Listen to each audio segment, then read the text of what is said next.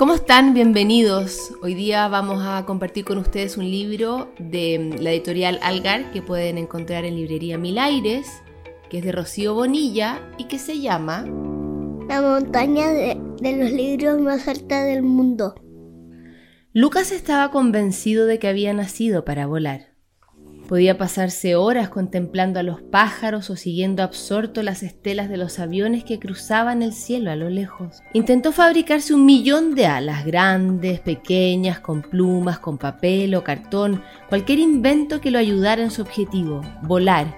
Sin éxito alguno, claro.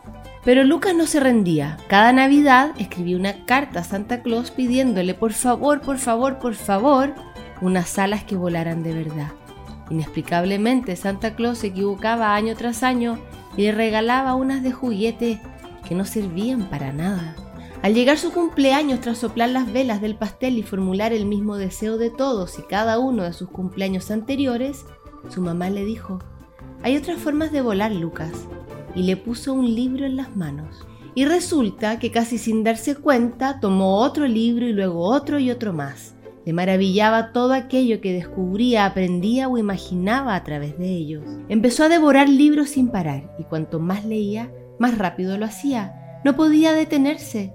Pronto acabó todos los cuentos de la librería del salón y también los de la habitación de su hermana.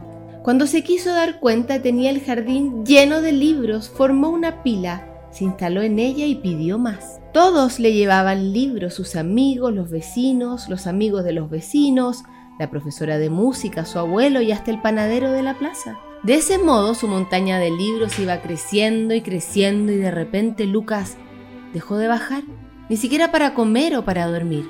Su madre, su hermana y hasta los bomberos intentaron disuadirlo, pero Lucas solo podía pensar en seguir leyendo.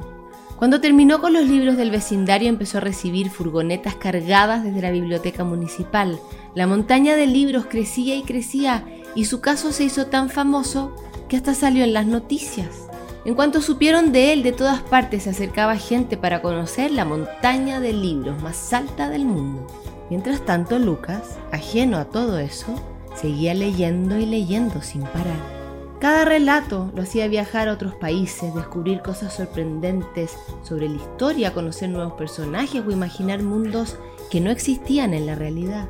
Y un día de repente entendió lo que su mamá le había querido decir, que aunque él no pudiera volar, su imaginación sí que lo podía hacer.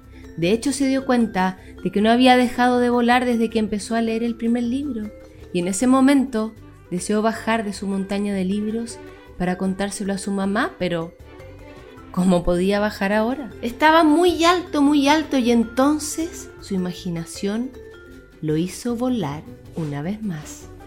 Colorín colorado, este cuento se acabó, pasó por un zapato roto, mañana te cuento otro. Así con la ayuda de mi compañero de hoy día termina La montaña de libros más alta del mundo de Rocío Bonilla que pueden encontrar en la librería Mil Aires y que también pueden revisar en Instagram en arroba popupcuentos.